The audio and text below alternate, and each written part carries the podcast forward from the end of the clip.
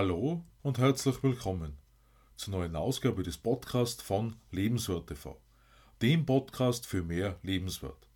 Mein Name ist Stefan Josef und ich freue mich, dass du in meinen Podcast heute hineinhörst.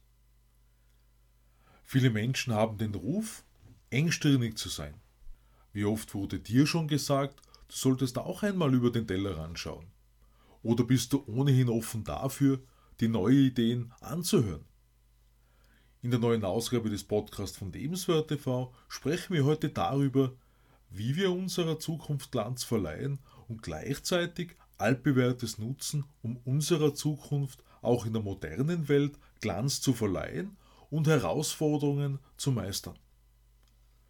Unsere Erfahrungen haben uns bestimmte Grenzen aufgezeigt. Gut funktionierende Muster haben sich entwickelt.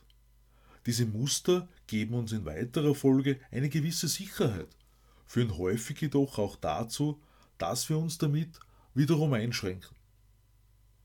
Suchst du aber nun schon länger nach Veränderung, um den nächsten Sprung in der Karriere zu machen, und es passiert wieder einmal überhaupt nichts?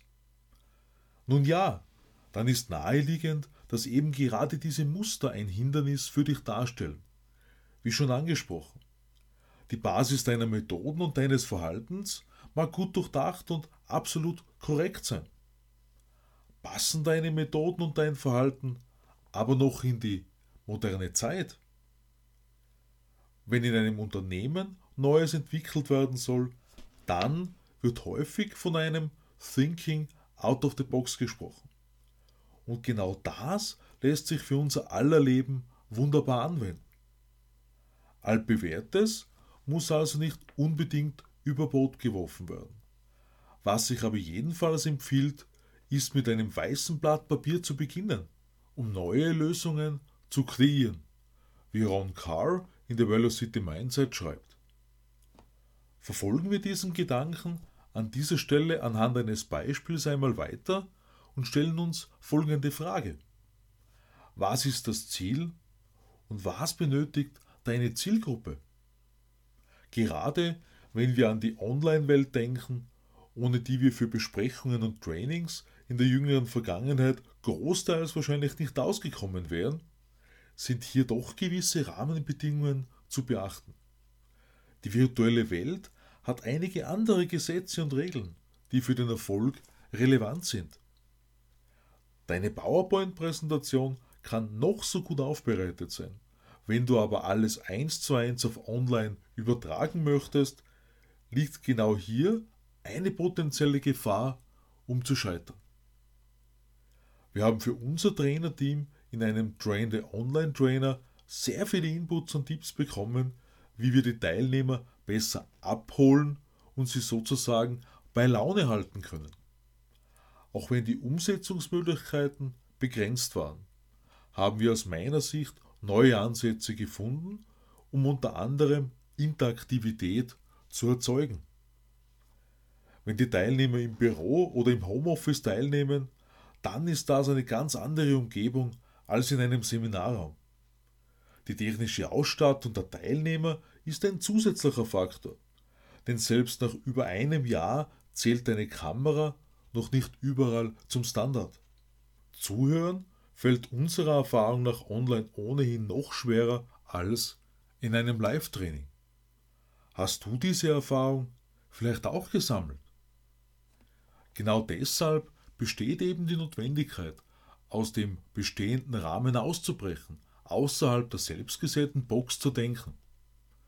Speziell online fehlt dieser menschliche Faktor, der in Live-Trainings so entscheidend für den Trainingserfolg ist. Manche Menschen machen das Hinausdenken völlig automatisch. Und weshalb auch nicht? Denn die Box ist nur dann da, wenn wir denken, dass diese vorhanden ist.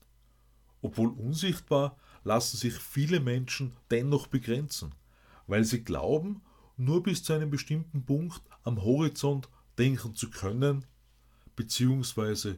zu dürfen. Das Rad muss also nicht unbedingt neu erfunden werden lediglich das Pferd neu aufgesattelt werden. Soll heißen, altbewährtes mit einer neuen, glanzvollen Verpackung zu versehen.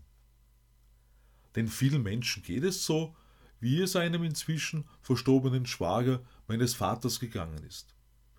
Soweit ich mich erinnere, hat seine Scheidung zwar auch einen Einfluss genommen, die hauptsächlichen Schwierigkeiten mit seiner Tischlerei haben sich jedoch durch das Aufkommen der großen Möbelhäuser ergeben.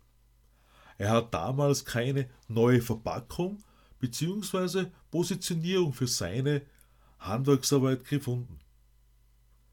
Wie im Privaten gehört natürlich auch im Beruflichen das eigene persönliche Verhalten untrennbar dazu.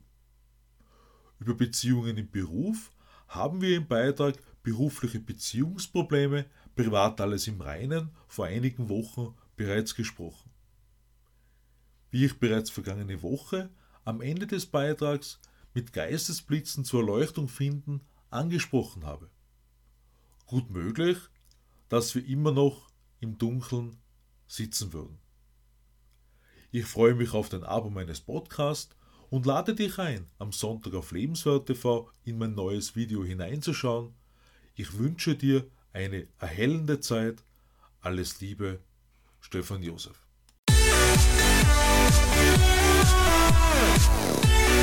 We'll Yeah.